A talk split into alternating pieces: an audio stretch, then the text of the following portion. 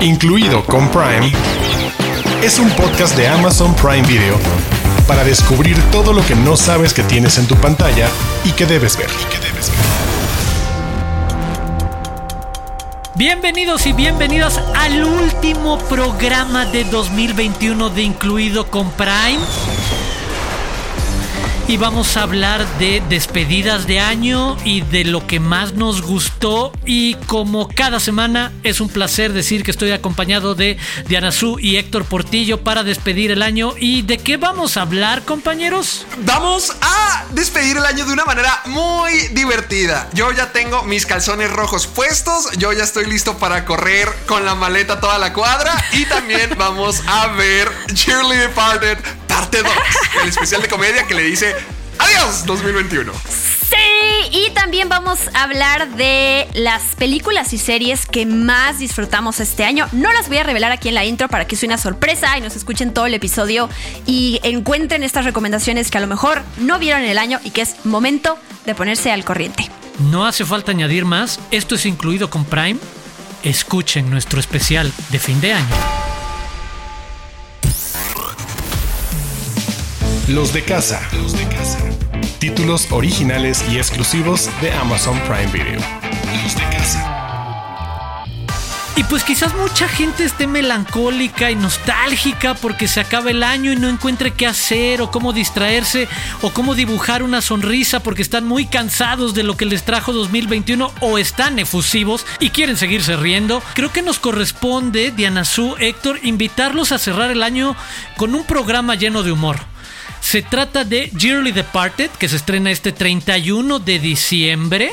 En este caso, invitadas exclusivamente femeninas, tanto el año pasado como este, pero en este caso se trata de un especial de comedia con Jane Fonda, Chelsea Peretti, Meg Stalter, Dulce Sloan, Aparna Nancherla y Ex Mayo quienes se unirán a la presentadora Yvonne Orgy en el especial junto a Alessia Cara. Pero como no les podemos platicar mucho de lo que va a pasar en un par de días, quiero preguntarles cómo les fue viendo Dearly Departed de 2020, que rápidamente tuvo la participación de Rachel Brosnahan, Sarah Silverman, Tiffany Haddish, Natasha Leyero, Natasha Rodwell, Patty Harrison, Phoebe Robinson y Siwe Fumudo. Yo creo que hablo por todos cuando digo que Ay, bendito sea que ya se acabaron estos años. Ya, por favor. Creo que todos pensamos lo mismo, como que sí, ya, que el 2022 sea algo nuevo. Todos creíamos que eso iba a ser el 2021 y Nel estuvo peor todavía. Entonces, como que siento que para eso es este tipo de programas. Porque a pesar de que es comedia americana, con puras figuras de la comedia americana, puras mujeres de comediantes de, de Estados Unidos, como que todos comprendemos lo desesperante que ha sido vivir en el 2020 y en el 2021 y cómo cada vez que viene el año nuevo podemos decir, bye, no te quiero volver a ver nunca más. Y básicamente eso es este programa. O sea, resaltar todas las ridiculeces, todo el infierno que fue vivir 2020 y ahora en el Yearly Departed 2 en el 2021. Y como que todos nos podemos identificar con eso. Por ejemplo, en el del 2020 que hablan acerca del Black Lives Matters, de Make America Great Again, toda esa clase de cositas que ya te tiene cansado, que te fregaron el año, que te hacían perder un poquito más la esperanza con la humanidad. Y al ver esta clase de programas dices, ah, no estoy solo, no estoy amargado. Todos sabemos que esto apesta, que esto lo queremos dejar atrás. Y para esto es este programa, para poder decirles adiós a esas cosas y reírnos en el proceso. Rápidamente hay que explicar, se trata de un servicio funerario al estilo norteamericano en el que los invitados, en este caso las invitadas, pasan y dan un mensaje a algo de lo que nos vamos a despedir junto con el año y cada una de estas comediantes, muchas de ellas reconocidas estando peras en Estados Unidos, hacen pequeñas rutinas con algún concepto o tema en particular. Diana Su, ¿tú qué rescatas, qué encuentras entretenido, atractivo de este ejercicio? Hay que decir que no es, no, no solo es que se despidan de algo del año, sino que se despiden de algo que les arrebató el año, digamos casi casi a la fuerza, ¿no? Porque tal cual es un funeral de esas cosas que murieron por la pandemia. En este caso, yo hay dos cosas con las que me identifiqué enseguida en, en este primer especial de Yearly Departed que dura cuarenta y tantos minutos, entonces es un especial que se ve rápido. Lo que dice Rachel Brosnahan, que es que adiós a los pantalones. O sea, estando en pandemia, todos nos la vivimos en shorts, en pants, en pijama o en paños menores, también se puede decir. Adiós a los pantalones, ¿no? O sea, sí me tardé yo en regresar a los jeans o regresar a esos pantalones ajustados, la verdad, hasta hoy en día, o sea. A ver, Diana, párate. Anda en shorts o pants o pijama ya. Hoy, hoy tengo jeans, hoy tengo jeans, sí, sí, sí. Pero bueno, y la otra que no se menciona, o sea, no, no se amplía en lo que dicen las comediantes, pero sí se menciona en un listado al final, es como mujer o como quien utilice un brasier, que es esta parte de... Adiós al bra. Pues no lo usamos, ¿no? Exacto, adiós al bra. Ese son el tipo de cosas que se tratan. Ah, también se, se, meten con temas de racismo, con esta parte de America Great Again, cosas políticas, sociales, o sea, culturales. Me gusta que este, dependiendo del, del tema que quiere tratar cada una de estas comediantes, se me hace que, que está como completo este especial para despedir el año. Y de alguna manera es, es, lindo, ¿no? Después de todo lo que involucra una pandemia, tomarlo con humor, al final de cuentas, sobre todo los mexicanos que sabemos ver las cosas de ese lado, pues creo que es lo mejor que podemos hacer y lo que aprendimos, ¿no? Héctor Portillo, ¿qué te gustó de Yearly Departed? Ay, tal como Diana, yo también me sentí identificado con lo que dijo Patty Harrison acerca de las chicas de Instagram que perdieron sus patrocinios. Gran y todo eso. rutina. Goodbye to the white rich girls from Sí. Instagram.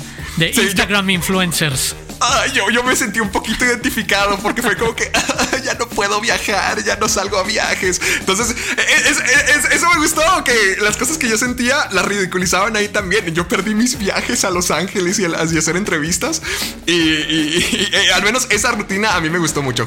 Y en especial también la de Sarah Silverman. También siento que estuvo padre. Yo tengo que confesar, soy muy fan de este tipo de, de comedia, de este tipo de desarrollo como de stand-up, en el que tal cual van a abordar una idea desde diferentes perspectivas, la van a agotar, la van a llevar al absurdo, al ridículo, pero con momentos enormemente inteligentes. Y como decía Diana Su, que es la parte que a cierto público le puede enganchar, con chistes o comentarios que conectan con conversaciones sociales o de noticias súper fuertes, ¿sabes? Como el racismo, la muerte de George Floyd, las manifestaciones del Black Lives Matter que hubo obviamente el- en el 2020, la propia pandemia, pero me quedo tanto con la rutina de Tiffany Haddish, con su eh, eh, despedida al sexo casual, el de con la pandemia fue lo primero que desapareció, este, y también el de Natasha Leyero hablando de no tener más hijos, que creo que es una conversación que muchos que tenemos amigos con hijos hemos escuchado en algún momento la confesión verdadera de está súper padre, pero también no está súper padre, ¿sabes? Sí te cambia la vida, pero...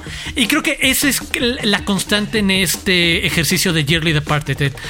Nos despedimos de cosas que funcionaban o eran entretenidas o en algún momento hablan de las series de televisión de policías. Y cómo, pero ya tendríamos que habernos despedido de esas producciones desde hace tiempo. O nos tendríamos que haber despedido de los pantalones desde hace tiempo. O de la idea de tener más hijos desde hace tiempo. Estoy ansioso de que la gente vea y nos pueda platicar qué le parece ahora las reflexiones de este otro nuevo set de comediantes, de mujeres enormemente reconocidas en este ámbito, sobre lo que hemos vivido en 2021. Y lanzo al aire, porque esta es una pregunta que no preparamos y de repente no quiero meter a Diana Suya y a Héctor en problemas, pero A ver. Ay.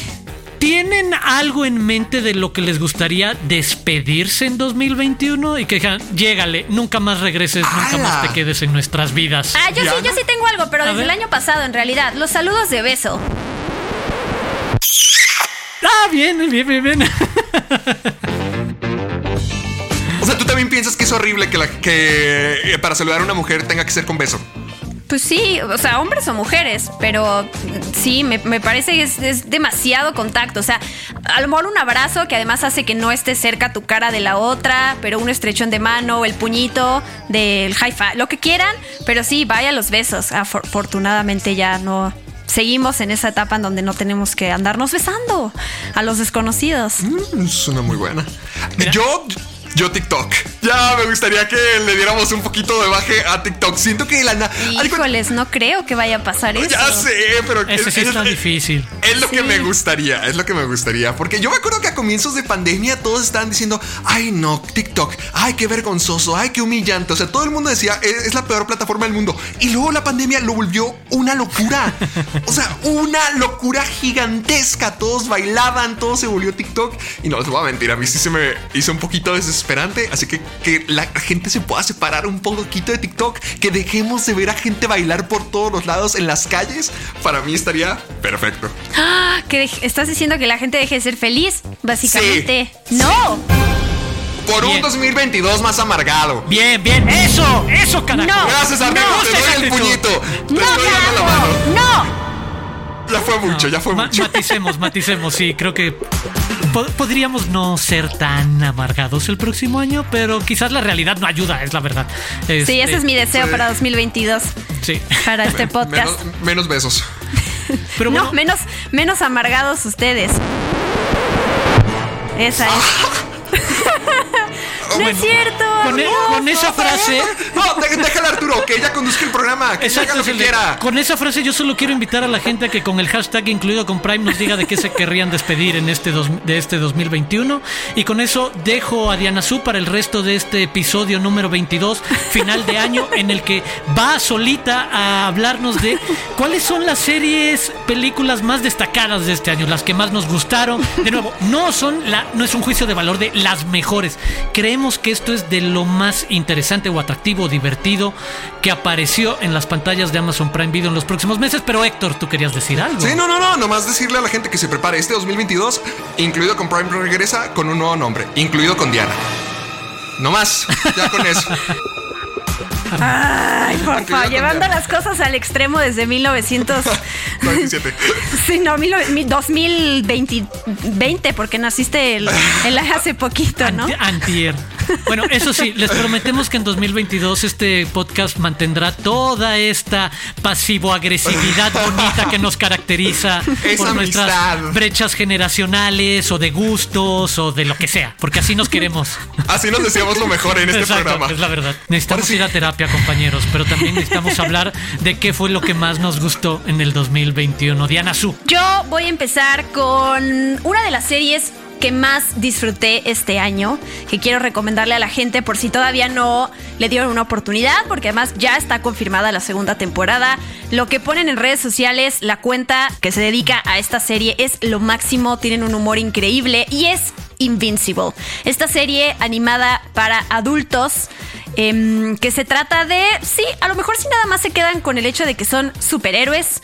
Está basada en el cómic de Robert Kirkman, nada más y nada menos que quien está detrás de The Walking Dead. Pensarían que dice, otra serie de superhéroes, pero la verdad es que esta, así como siguiendo el éxito de The Boys, tiene esta parte animada, sangrienta, como ya dije, que es para adultos, que se trata de este chico que es aparente, tiene una vida aparentemente normal hasta que te enteras que es nada más y nada menos que el hijo del mayor superhéroe que es Omniman. En cuestión de tiempo se despiertan sus propios superpoderes y entonces empieza a explorarlos. Pero la serie, además de meterte con estos temas de superhéroes, se mete también en un conflicto que a mí se me hace increíble, que es el de padre e hijo.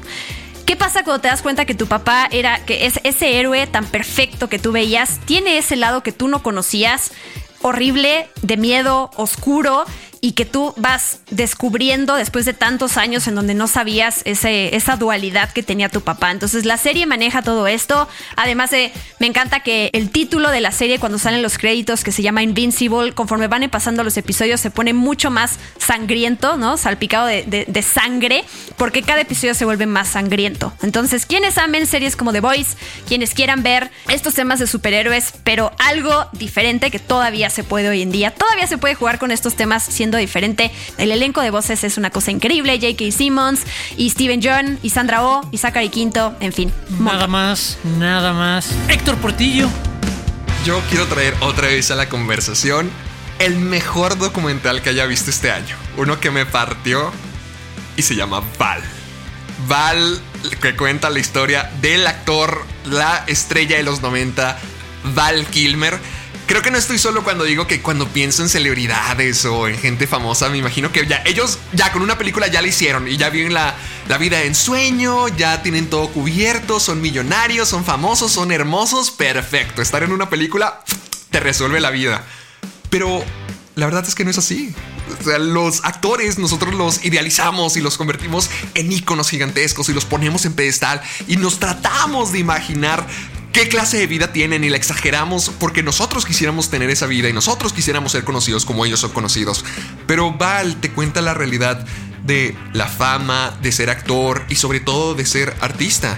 En Val volvemos a conocer a Val Kilmer, quien yo mismo me había preguntado qué pasó con él, por qué desapareció hace tantos años. Y aquí es donde me dan la respuesta, donde él ha estado sufriendo de cáncer de garganta durante mucho tiempo ya, hasta tal punto donde no puede actuar, donde tiene que hablar con un aparato en su garganta para poder entenderse. Y es muy triste darte cuenta de que alguien que reconoces como Batman, que salió en Tombstone, que era el galán en Top Secret o el piloto sensual, acción al estilo Pump Break en Top Gun. O sea, que, todo, que toda esta persona que lo veías como el galán más grande que la vida misma, ahora tiene que lidiar con no poder seguir, quedar en el olvido y estar viviendo de su vieja persona de quien él solía ser. O sea, en todo este recorrido estamos viendo la carrera de Val Kilmer desde un, desde un extremo y desde el otro. Tanto como él fue comenzando como un artista siendo un niño, él grabando su vida con sus hermanos, cómo grababa a sí mismo eh, mientras que estaba en el set, cómo su carrera prosperaba.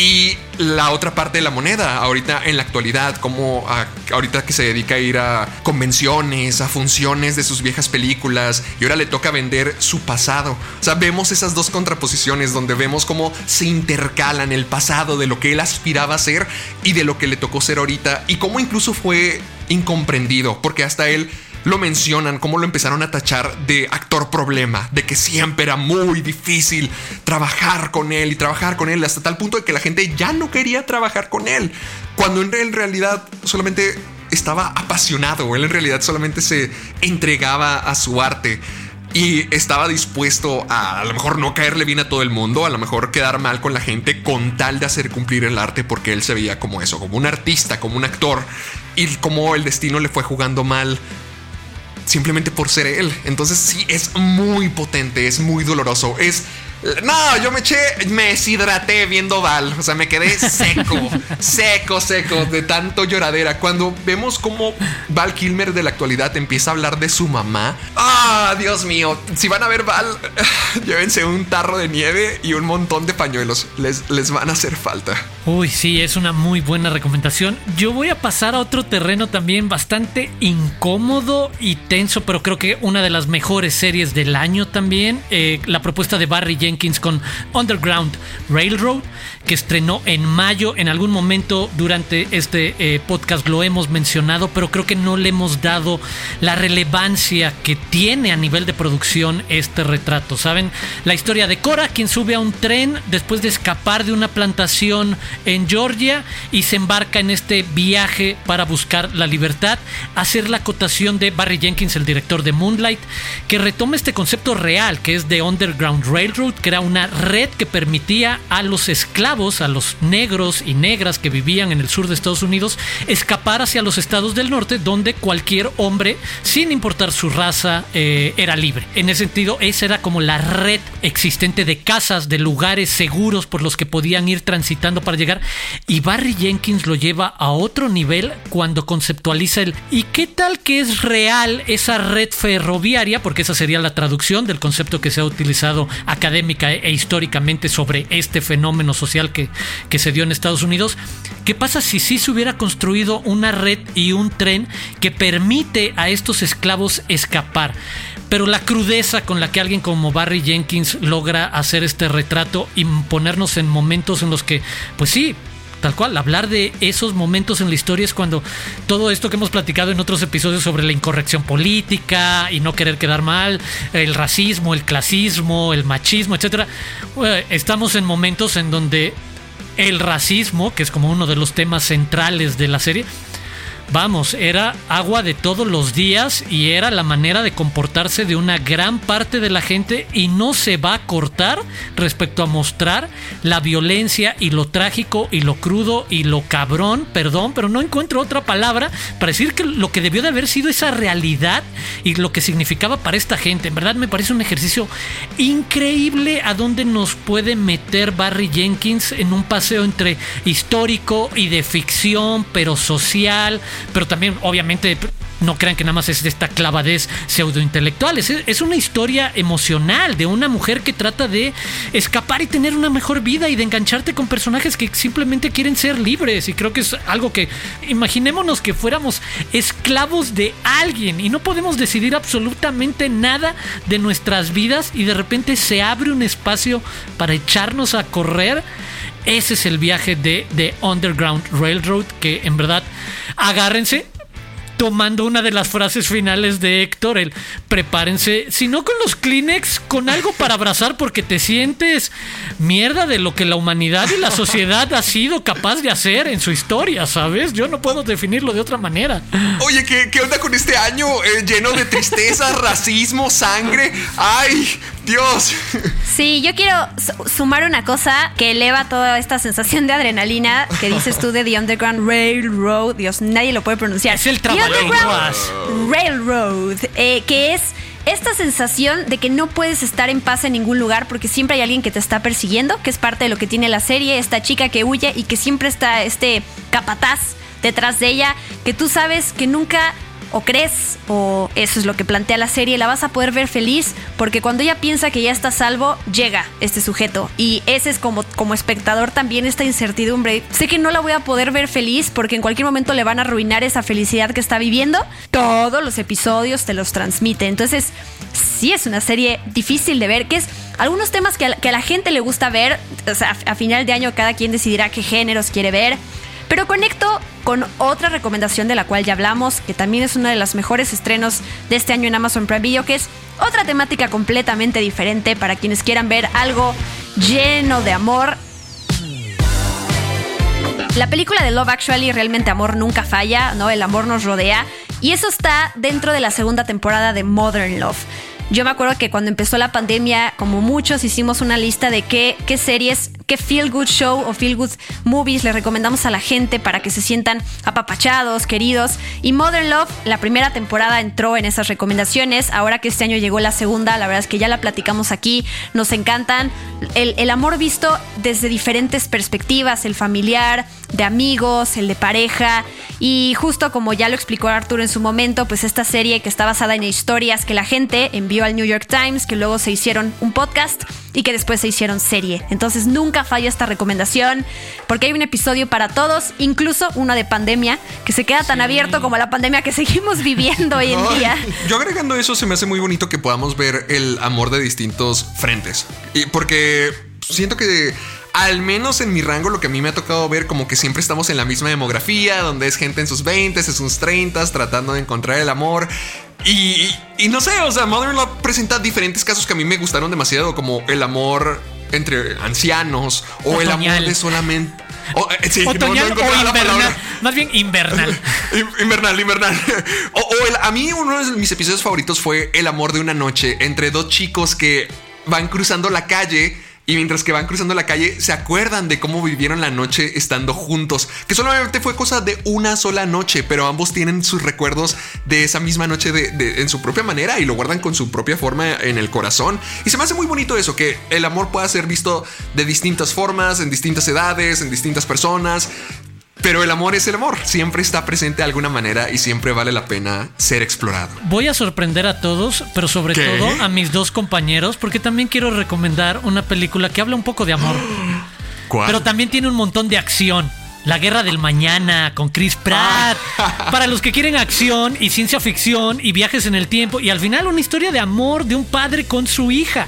De todo lo que está dispuesto a hacer y sacrificar un papá para asegurar la supervivencia de su hija, pero también de la humanidad en estos escenarios apocalípticos que además son como parte medular de cualquier gran blockbuster de acción. Y eso es lo que es la guerra del mañana. Un blockbuster de verano que estrenó al cierre del verano en, en Prime Video. Y me parece que de entrada Chris Pratt me parece uno de los grandes actores de acción y que tiene esta combinación de creértelo y ligereza para darle como tonos de humor y ligereza para conectar como con una empatía de sí me lo imagino como papá preocupado tratando de hacer todo por su hija y descubriendo cosas en el camino.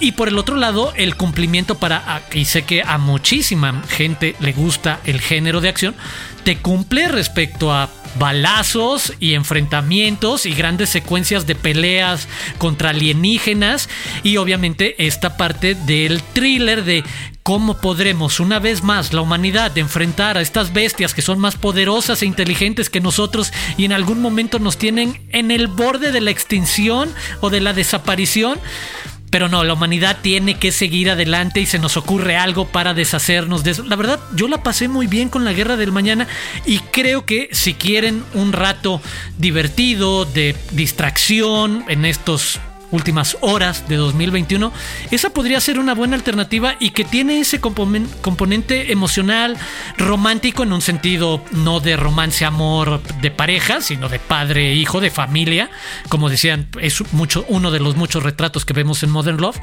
pero creo que de repente tampoco apareció en el mapa de mucha gente que esa opción muy de verano, muy de entretenimiento grandilocuente, que todos de repente necesitamos y disfrutamos, está a un clic de distancia con Chris Pratt y la guerra del mañana. Oye, oye, y que se confirmó la secuela. O sea, vamos a seguir hablando de ella más adelante. Agárrense, agárrense. Oiga, mira, ahorita ligando un poquito con lo que me habías con lo que nos habías preguntado al comienzo del programa, cosas que nos gustaría dejar atrás de este año. Siento que también debemos de dejar de gritar nuestra opinión en internet en todos los lugares. Y por eso a esto me refiero con los especiales de Pan y Circo, donde se le da la voz a los expertos y a poder hablarlo de una manera elegante y tranquila y pacífica en una mesa con un vinito, con un pan cocinado por Diego Luna. No hay nada mejor para tratar estos temas que esa manera. Y se me hace que en estos años, como todos tenemos más acceso al Internet y estamos tan enojados a veces y estamos tan encerrados y no encontramos otra manera que liberarnos más que sacarlo todo en internet, a veces de manera frustrada,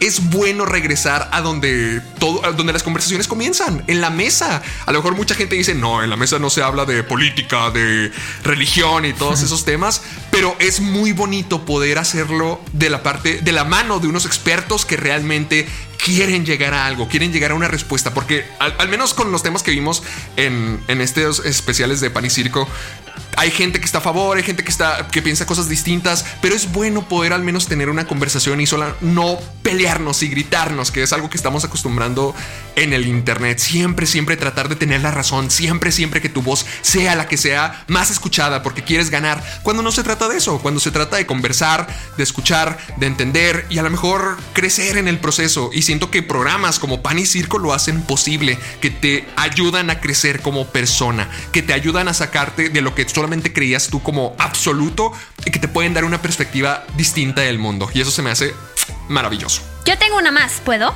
Por favor.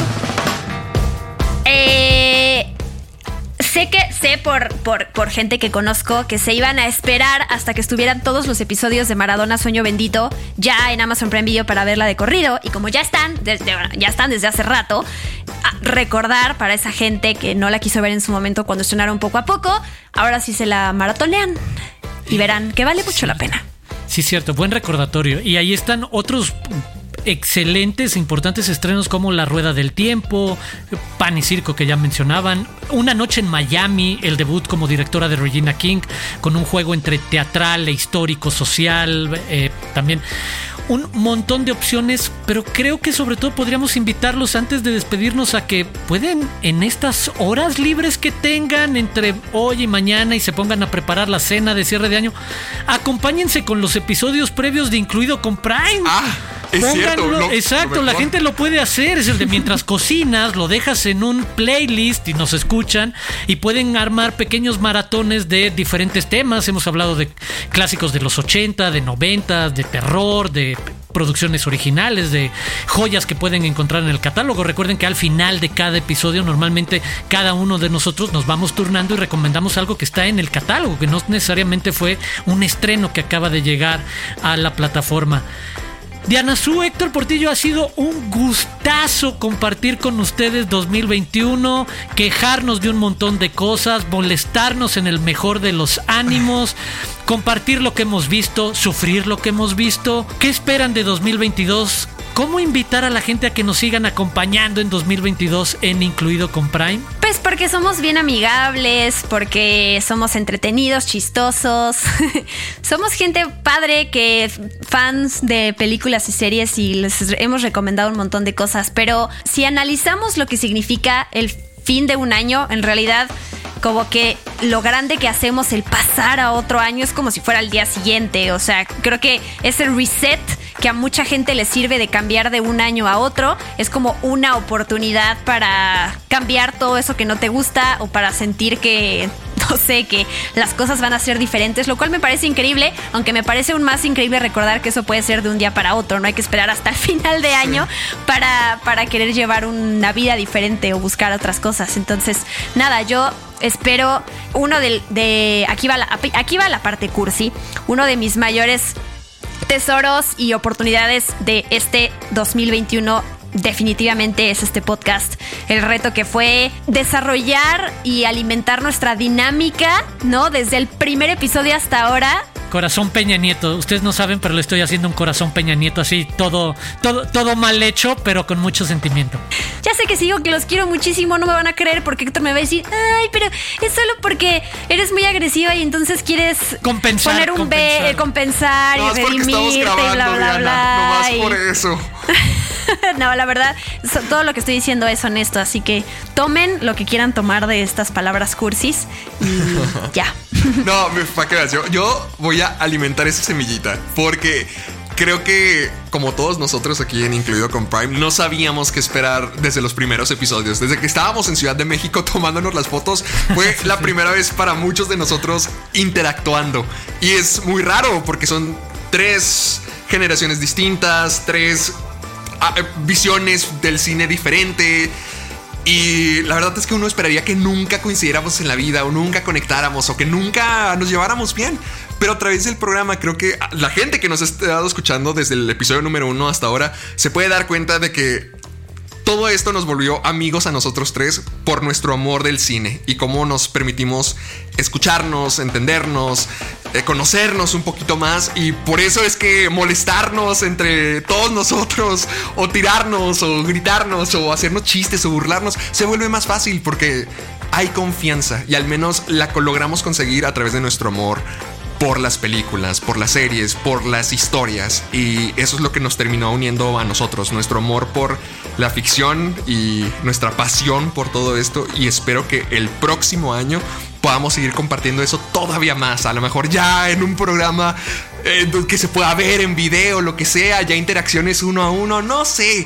Pero siento que todavía nos falta mucho por crecer, por conocernos más todavía, pero al menos después de tantos programas ya juntos, puedo decir que lo hago con mucha emoción y que ya espero que esa, esa segunda temporada llegue muy pronto. Es, recíproco el sentimiento y también creo aprovechar y agradecer a toda la gente que nos ha escuchado y nos ha aguantado y nos ha soportado durante todos estos meses. Y, esperamos eso, que se queden con tres personas que comparten su pasión y sus clavadeces sobre cómo ven el cine y las series, eh, cómo les gusta platicar de ellos y que se queden eso después de escucharnos 40 o a veces lo sentimos mucho y es 50 minutos, eh, que se queden con muchas opciones para cada semana y que no, no que vean que hay una diversidad impresionante en este catálogo, en esta plataforma y en la forma de platicar y disfrutar de esas producciones. Esperamos de corazón que nos puedan acompañar en 2022, que todos sus deseos y planes y como bien dice Diana Su, si quieren aprovechar este pretexto de que cambia un número en un año para ser mejores o para intentar algo nuevo o para cambiar algo que no les gusta o para hacer más de lo que les gusta, adelante. Pero recuerden también que lo pueden hacer cualquier cualquier día, el primero de febrero o el 14 de mayo o el cualquier día. Pero bueno, eh, antes de ponernos mucho más cursis, que. Yo quiero decir una cosa más, yo quiero decir una cosa más. Qué bueno A que no estamos borrachos porque nadie nos callaría aquí. Porque entonces Este, ahora sí, en 2022 me van Un día a va a ser- escuchar. Un día va a ser divertido hacer un episodio así, pero más adelante. Pero no, yo quería agradecer y hablo. ¿Series de alcoholismo? Sí, y claro, y alcoholizados. Buena idea, buena idea. Quedan, muchos episodios por hacer, pero no, y hablo por los tres. También quiero agradecer públicamente. Tú hablaste de, hablamos de los tres, hablamos de la gente que nos escucha y falta agradecer también a todos los que están detrás de este podcast, a la gente que todos los lunes, que es cuando grabamos, se conecta con nosotros, nos aguanta, nos, nos sonríe como si realmente la estuviera pasando padre. Espero que le estén pasando padre escuchándonos, pero no, esta, la verdad yo agradezco enormemente, es una familia nueva que se une a mi vida y que lo notas cuando, no sé, nos, nos felicitamos en los cumpleaños o ya pasamos de, dedicarnos una hora en los lunes a hablar en la semana, a conectarnos, a este, dedicarnos más y más tiempo y eh, sin hacerlo de manera forzada, que a veces pasa en los trabajos. Cuando se hace de corazón, la verdad es que se agradece y ya.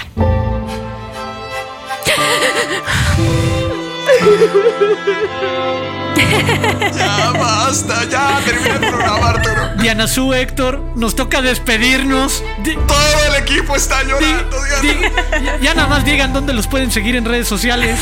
Ah, A mí me pueden seguir en Caja de Películas en YouTube, Facebook y Twitter, Caja de Películas también, Instagram soy Héctor Portillo y pues ya lo dijimos, sigan escuchando, sigan con nosotros, sigamos platicando, pueden hacerlo a través del hashtag incluido con Prime en todas sus redes sociales para ser parte de esta conversación. Suscríbanse a Amazon Music o desde cualquier plataforma de podcasting favorita que ustedes utilicen. Gracias, muchas, muchas gracias por escucharnos. Y puede ser también a través de arroba Prime Video MX, las redes de Amazon Prime Video en diferentes plataformas. Y bueno, mi arroba es arroba guion bajo de Anazú. Ahí nos seguimos comunicando. Y ya sé que todavía hoy, hoy, hoy que sale el podcast no va a ser año nuevo, pero sí quisiera hacer una cuenta regresiva después de que Arturo se, se despida. Perdón, es una ñoñada, pero No, lo está- quiero hacer. Está bien, está bien. Es el de. Yo soy Arturo Aguilar, me pueden seguir en arroba Aguilar Arturo. Invitarlos a suscribirse a Amazon Prime Video si todavía no cuentan con él para ver todas estas opciones que cada semana les traemos. Y en verdad de corazón, de parte de todos los que hacemos, incluido con Prime, muy feliz año nuevo 2022. Y ahora sí, la cuenta regresiva de. Diana Su. Sí.